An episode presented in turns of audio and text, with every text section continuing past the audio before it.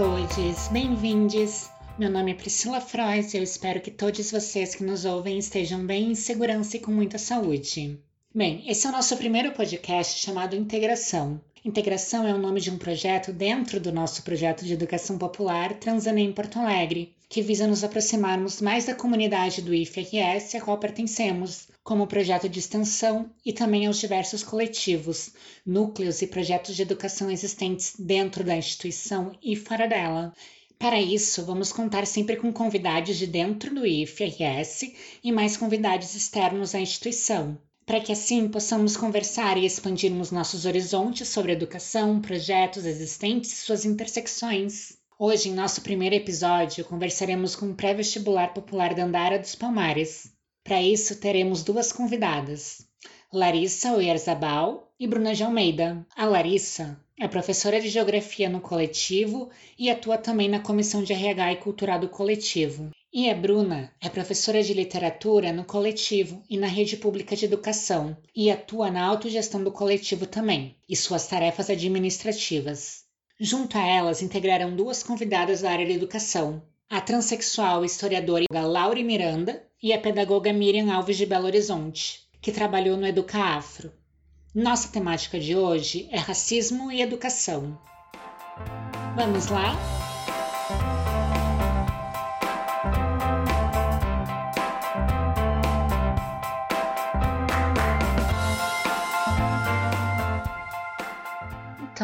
Meninas, a minha primeira pergunta vai ser dirigida para a Bruna e para a Larissa do Projeto Dandara, porque eu queria entender qual é a necessidade, da importância né, desse projeto, quando é que ele nasce, onde e por quê. Bom, o Dandara é um projeto de educação popular que funciona no Instituto Federal Porto Alegre desde 2016. Né? Eu atuo como professora de literatura uh, no coletivo desde então e surgiu como uma iniciativa de um grupo de professores que já tinham uh, experiência em educação popular, né, alguma experiência na, em educação popular, em outros coletivos, e resolvemos, então, nesse grupo, uh, começar um novo projeto, pensando principalmente na importância de ofertar um cursinho pré-vestibular que ajudasse a, a manutenção das cotas, né? Então, todos nós entendíamos a importância, entendemos ainda, né, a importância uh, das cotas na universidade, de fortalecer a, o acesso né, à universidade, a democratização desse acesso. E então, uh, a gente pensava também em promover atividades culturais, né, oficinas, que divulgassem a música, a literatura e cultura produzida por pessoas pretas. E ne nessa trajetória, né, de buscar uma sede, buscar a construção desse espaço, a gente conseguiu contato com o Instituto Federal, né? Alguns colegas já conheciam a professora Ellen, que é a nossa atual coordenadora, e que abraçou o nosso projeto e então uh, cadastrou né, um, um, projeto de extensão uh, para possibilitar esse acesso do Dandara ao Instituto Federal. E a gente então funciona uh, desde 2016 no IFE, principalmente com atuação no cursinho pré-vestibular, né? Não conseguimos manter oficinas, como a gente previa né, no início do projeto, oficinas culturais, mas a nossa atuação é principalmente uh, com aulas uh, pensando no Enem e no vestibular da URGS, né, da Universidade Federal do Rio Grande do Sul. E hoje a gente tem vários profissionais voluntários, né, que integram o coletivo de diversas áreas. Ao longo dos anos a gente foi vendo que surgiam demandas que nós professores a gente não não dava conta, né, de suprir. Então, a gente conta hoje com o apoio também de assistentes sociais, psicólogas, advogadas, pedagogas, todos né, trabalhando também na autogestão do projeto. Então, é um projeto que tem uma coordenação né, no Instituto Federal, a professora Ellen Ortiz, mas que funciona como uma autogestão. Então, a gente se organiza em comissões de atuação uh, para conseguir né, levar para frente os nossos projetos e suprir as nossas demandas. Muito obrigada, Bruna, pela tua elucidação. Eu queria fazer também, posterior a essa pergunta, e ela é um pouco clichê nesse momento que a gente está vivendo, mas como é que está a relação de vocês com a educação à distância? Os alunos eles estão lidando? Como é que, como é que está o perfil desses alunos, né? Porque existem perfis uh, diferentes Né? Alguns se adaptam à aula à distância, outros não conseguem. Como é que vocês todos no projeto Dandara estão lidando com estas questões? No caso, a Larissa, né, que vai responder para gente essa pergunta. Então, né, nós adotamos o ensino remoto e, e num primeiro momento, né, é, observando a realidade dos alunos, a realidade financeira, né, é, nós não propomos aula é, ao vivo. Então, o que a gente estava fazendo, né, aulas online. Nós, a gente estava fazendo as aulas pelo WhatsApp porque era uma ferramenta que a gente sabia que a maioria dos alunos teriam acesso. Só que essas aulas por WhatsApp, elas ficaram difíceis, né, tanto para nós quanto para eles. Estava difícil de acompanhar. E para quem não estava conseguindo acompanhar, chegava no final do dia, via aquele monte de mensagem também batia um sentimento de frustração, né, de não ter conseguido acompanhar ao longo do dia. E o que nós fizemos, então, num, num dado momento, foi montar um roteiro de estudos com a participação de todas as áreas do ensino, com as dicas, os conteúdos que mais caem no Enem e na URGS, né, pensando sempre nessas duas provas, para que eles tentassem organizar uma forma, uma rotina de estudos para quem não estivesse conseguindo acompanhar pelo WhatsApp. E nesse momento que a gente montou esse roteiro de estudos, nós ganhamos uma doação de livros didáticos de outros cursinhos. Passar esse roteiro para os alunos, a gente pode ah, entregar esse material, né, esses livros didáticos, para os alunos que não tinham acesso que a gente chegou a ter um pequeno número de alunos que não tinham acesso ao WhatsApp para conseguir acompanhar essas aulas que a gente estava fazendo naquele momento por essa plataforma. Mas agora, no meio do ano, a gente foi contemplado com o projeto 4G para estudar pela ONG Nossas, e a partir desse momento que a gente pode disponibilizar para todos os alunos né, o acesso à internet ou melhorar as condições da internet, né, às vezes tem uma internet mais precária em casa, a partir desse momento a gente adotou então um sistema de aula virtual, é, usando as ferramentas do Google mesmo, né? O Google Classroom, né? A gravação da aula a gente faz pela extensão do Loom, então sempre usando ferramentas gratuitas, mas com a possibilidade da internet que a gente garantiu para os alunos com essa com essa contemplação da internet da ONG nossa. Mas mesmo assim, né, a gente percebe que a gente ficou um distanciamento, existe um distanciamento, né? Essa realidade sempre virtual é difícil a gente criar um laço de mais proximidade com os alunos, né? Então a gente está sempre tentando criar um outro tipo de vínculo, mas é difícil porque a gente não chegou a a conhecer esses alunos presencialmente, né? Alguns alunos já foram é, alunos lá do cursinho, então no ano passado, então já tem conhece alguns professores, o que melhora, mas muita gente nova, né? E muito professor novo também. Então a dificuldade de criar um laço onde eles se sintam acolhidos, né, pela uma proximidade e a partir daí a gente criar uma, uma relação melhor, né, para eles se sentirem à vontade de dizer que estão com dúvidas, é, de questionar sobre questões bem pontuais, às vezes, do juridiquês ali, né, dos, do que vem em relação ao Enem, então é essa dificuldade, né, a pandemia, ela nos afasta muito nesse sentido também. Larissa, muito legal tu ter mencionado essa questão do, do 4G e também de ferramentas gratuitas que a gente tem que utilizar, né? Pra gente ter que dar, acabar dando o nosso, nosso jeito, assim. E eu acho que é muito significativa essa parceria com, com uma ONG, com, com essa questão da tecnologia, porque nós não somos um curso regular, né? Nós somos um curso de extensão e um cursinho de caráter popular. Então, isso acaba, às vezes, impactando em certas políticas públicas que a gente pode acessar. E é muito legal isso, né? Da gente conseguir uh, essas parcerias. E eu queria também perguntar para vocês duas perguntas em uma, né? A primeira é a relação com o currículo, um currículo antirracista. E como também dentro do curso vocês acabam lidando com dores, dores que vêm do racismo, que vêm da misoginia, porque um coletivo geralmente de educação popular é um local em que as pessoas elas, se elas não sabem, se elas não se percebem enquanto cidadãs, elas acabam se percebendo ao longo do ano. Isso é muito legal de observar. Eu queria saber como é que é essa relação de vocês, como é que vocês trabalham isso, né? Porque muitas vezes essas dores elas impedem da gente seguir em frente. E muitas vezes até mesmo de seguir dentro do cursinho e de poder chegar a prestar as provas do Enem, do Enseja ou o vestibular.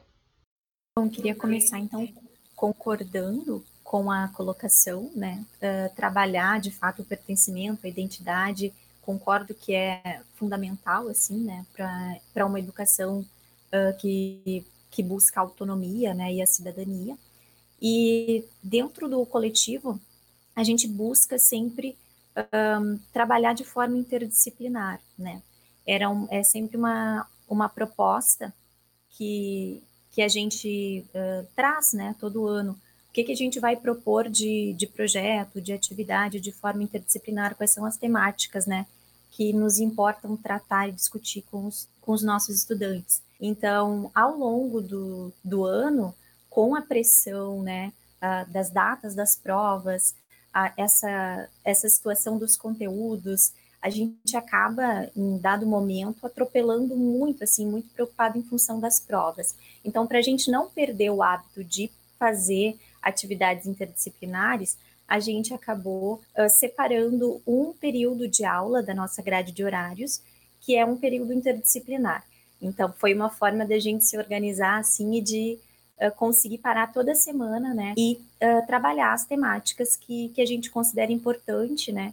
Tudo que está acontecendo no nosso contexto, na sociedade e né, a ouvir também o que, que os nossos estudantes têm a colocar e o que, que é interessante de tratar. Claro que enquanto uh, professora, né, eu percebo que em, em alguns momentos uh, tem questões que fogem assim à minha atuação. Então a gente buscou uh, apoio de profissionais da psicologia no coletivo e é muito bom que a gente tenha, né, essa essa rede maior, né, nesse momento. Advogadas que nos ajudam, né, os advogados. Agora a gente está com um grupo maior que nos ajudam nas questões depois de acesso dos alunos, né, quando eles uh, aparecem assim com um problema, por exemplo, na hora de fazer a matrícula né, na universidade, depois que já passou todo, uh, toda aquela trajetória de estudo, de prova, né, surge mais um obstáculo.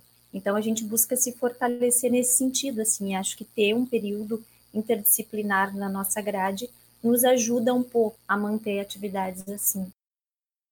E uma das, uma das coisas que, que a gente tem né, dentro do cursinho é uma das comissões, né? A gente tem a comissão do cultural, que é onde a gente a gente tem uma reunião quinzenal, né, entre os professores, onde a gente tem geralmente a leitura de um texto, às vezes pode ser uma música, um poema, mas que a gente tem como uma formação de professores, né? Às vezes parte de alguma questão específica que possa ter acontecido no curso, né? Então ali a gente já conversou sobre temas é, tanto de questões faciais quanto de educação popular, e é uma forma quando a gente se coloca ali, né, as nossas, as nossas questões como professores e pensando que a gente é um grupo diverso, né? Então tem professores brancos, tem professores negros, professores com feições indígenas. A gente se coloca ali como trabalhar com essa com esse grupo de alunos que é na sua maioria de alunos negros, né? Então surgem questões que a gente tem a possibilidade de trabalhar ali.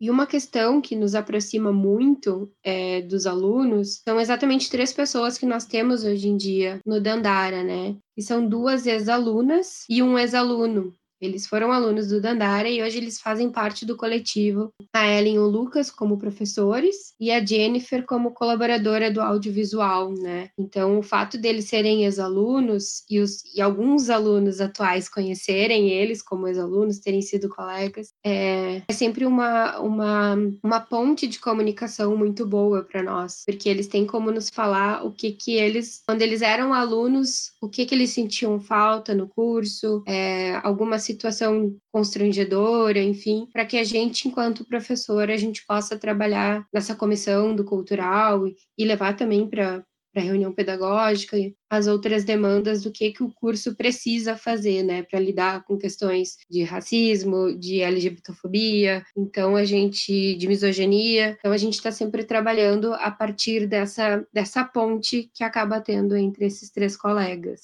Acho que isso é bem importante para esse nosso crescimento, né? Muito legal esse teu relato, Larissa. E eu queria também uh, entender, e eu passo essa pergunta a Miriam, né? eu queria entender como trabalhar um currículo antirracista né, com as questões da cultura negra, com questões raciais que muitas vezes as escolas acabam não trabalhando, seja pela ignorância, seja por uma ignorância fruto do preconceito. E como é também a tua experiência, foi a tua experiência lá no Educafro? Tem um recorte muito específico, né?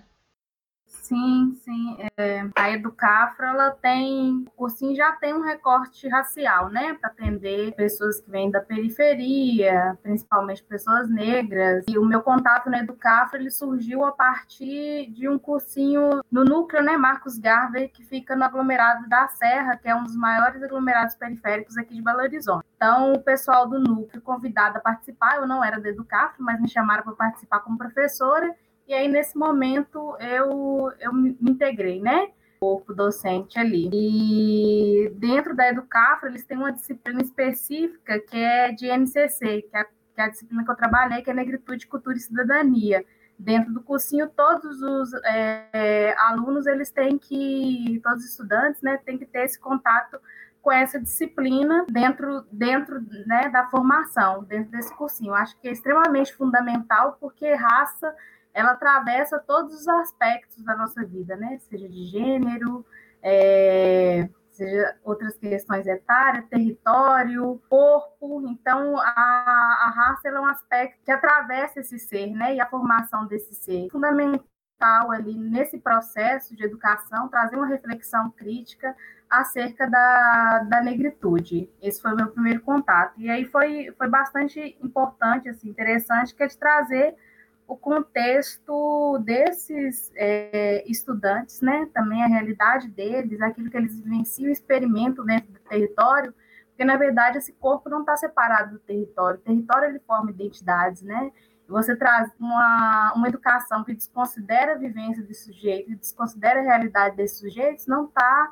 é, integrando ele ali na, na prática. Então, eu sempre busquei é, fazer esse diálogo, né, ter esse momento de escuta com os estudantes, saber o que, que era importante para eles para trazer essa, essa questão para Então, ali no aglomerado da Serra, por exemplo, tinha uma questão grande que eles é, relatavam é, de uma história, né, de uma memória com os mais velhos é, levando uma, um balde de água na cabeça, né? De subir os morros com um balde de água na cabeça, porque é, há um tempo atrás não tinha esse, esse, acesso, não tinha saneamento básico. Então as pessoas tinham que pegar água na bica, subir. E aí tentei trabalhar a partir disso, né? De, dessa questão do acesso à água dentro do território, da garantia de direitos, de como isso, é, a questão do meio ambiente, tudo vai envolvendo essa questão, que é a questão racial, né, que no fim transpassa por isso, né? Quem está em situação de vulnerabilidade, quem está com falta de acesso, né?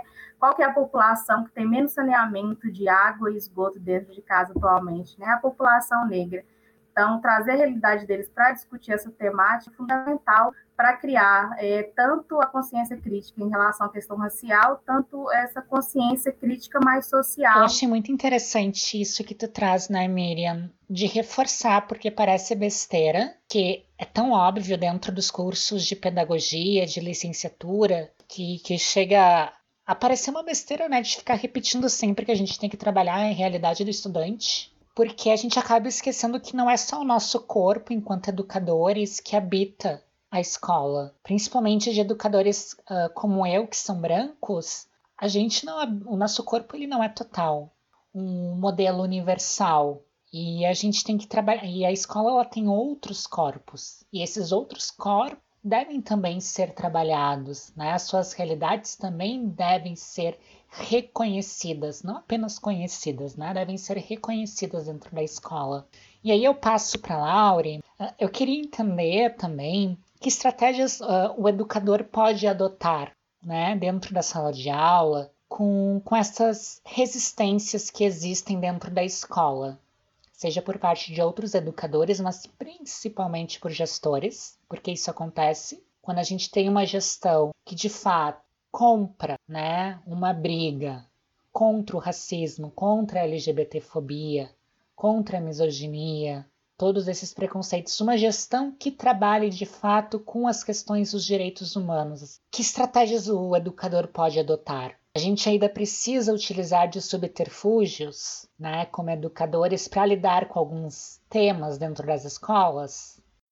Então, apesar de considerarmos que no Brasil há uma diversidade cultural, é notório que a maioria das escolas ainda não estão preparadas para lidar com certas situações de racismo, de LGBTfobia, de machismo, misoginia, que acontece diariamente dentro das escolas, né? seja ela privada ou pública. E não tem como compreender a educação brasileira sem levar em conta as relações étnicas raciais que argamassaram essa nação e que a construção capitalista desenvolvida neste território deve ser pontuada na escravidão da população indígena e da população negra. Eu acho que não tem como não discutir essas populações que historicamente foram escravizadas é, e que sofrem não só a questão do racismo,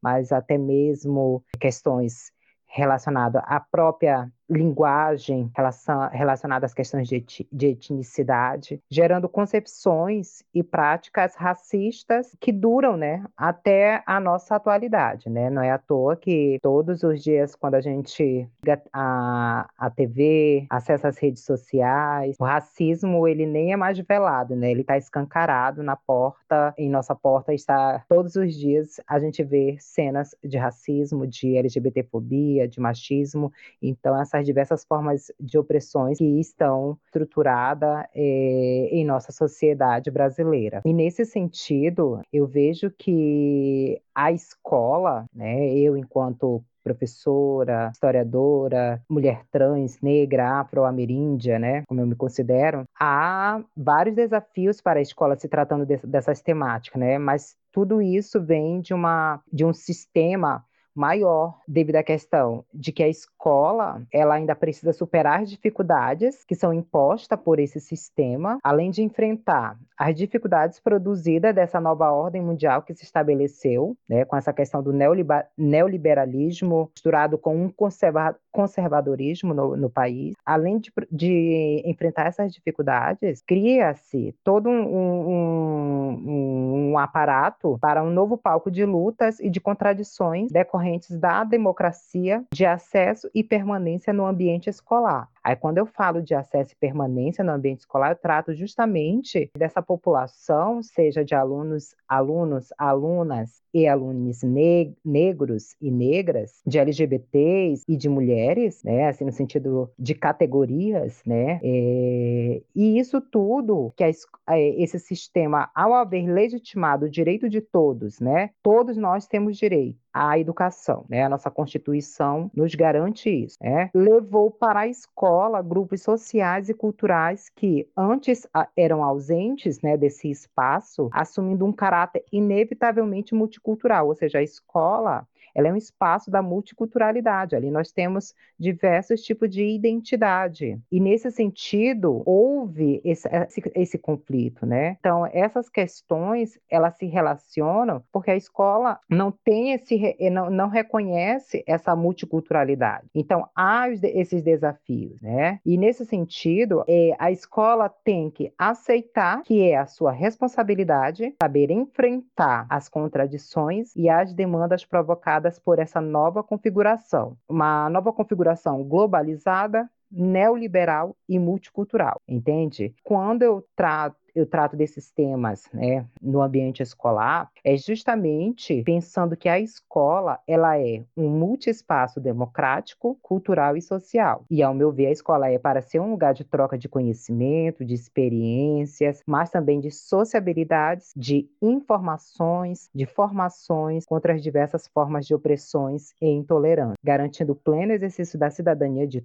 todos, de todas e todes, alunos, alunas, alunos, né, independente de gênero, identidade de gênero, raça, classe, orientação sexual, etnia, ou religião, sempre pensando numa perspectiva dos direitos humanos. É, eu acho que isso tem que, tem que ser o, o, a dimensão do pensamento do educador, da educadora no ambiente escolar. E eu creio que a gente tem, a gente tem que trabalhar justamente como Paulo Freire fala, né, em suas, em, em suas obras, né, a partir da realidade social do aluno. É porque a educação ela tem que ser pensada numa questão de uma pedagogia engajada, trazer os alunos para o debate, de trazer os alunos para a participação. E eu vejo que tem como a gente trabalhar esses temas de conscientização contra a LGBTfobia, contra o racismo, há os dispositivos que nos garante eh, essa realização desse, desse, desses trabalhos, dessas atividades. Então, a, a, gente sabe que a nossa Constituição, a LDB, a própria BNCC nos garante trabalhar esses temas da diversidade cultural, da diversidade sexual, de gênero, em suas entrelinhas,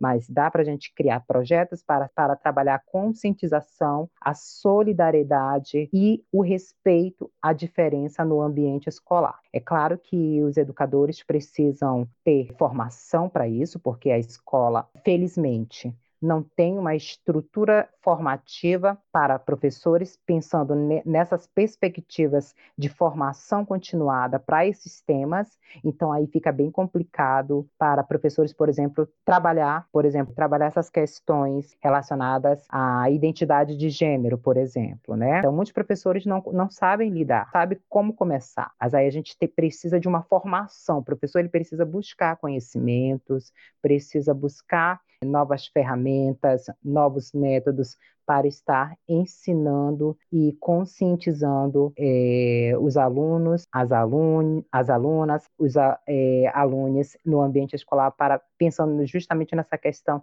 do engajamento desses sujeitos. Eu vou passar a palavra para Miriam agora. Nós já estamos passando do nosso tempo, né? então eu vou deixar ela concluir esta primeira parte né, que acabou se transformando em duas, porque né, a nossa ideia era fazer uma meia hora de podcast, mas no final das contas acabou avançando no tempo. E aí eu uh, vou dividir em duas partes. Então a gente encerra com a Miriam aqui.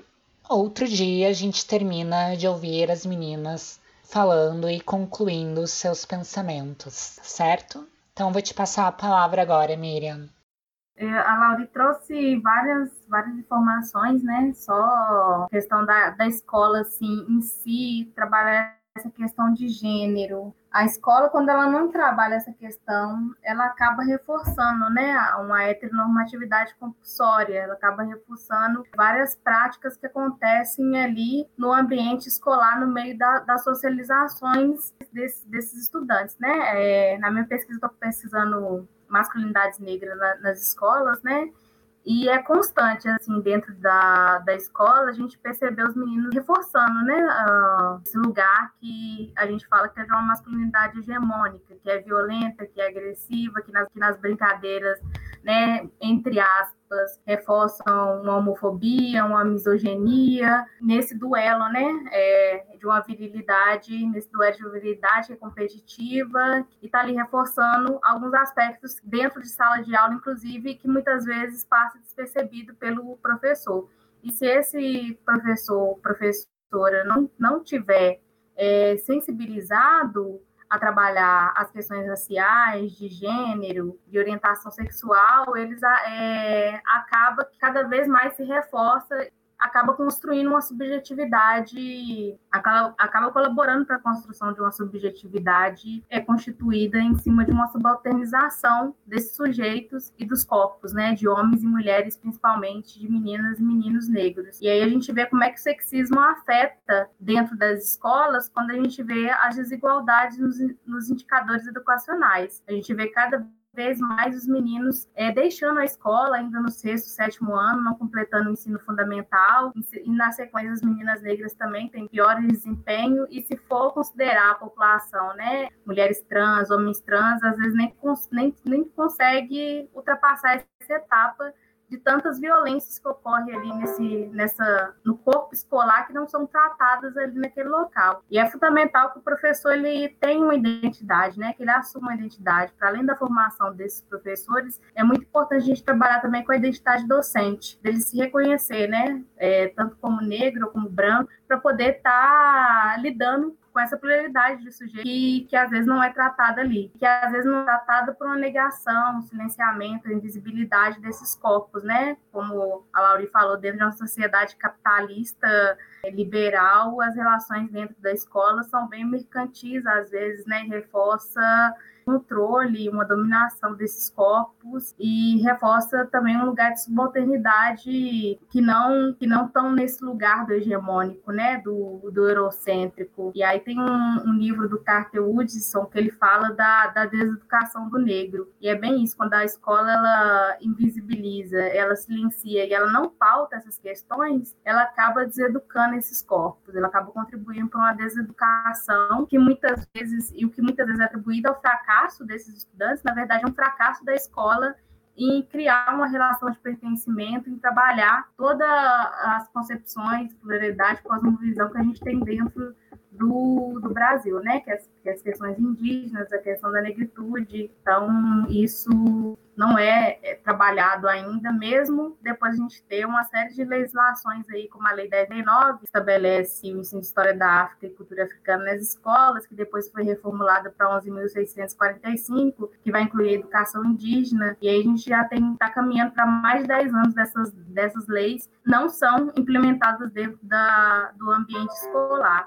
e acaba que a gente encontra um universo que os professores também se recusam, né, pelo racismo cultural que a gente tem a, a, trabalhar com essas questões por todo um processo que a gente vem dentro do Brasil de, de negação, de criminalização das culturas afro, criminalização das religiões de matriz africana e às vezes é descartar os materiais é, não vou trabalhar com eles por preconceito e discriminação. Então, gente, nós acabamos de ouvir a Bruna, a Larissa do Dandara, a nossa mediadora Laure, a pedagoga Miriam, que trabalhou já no, Educa, no Educafro.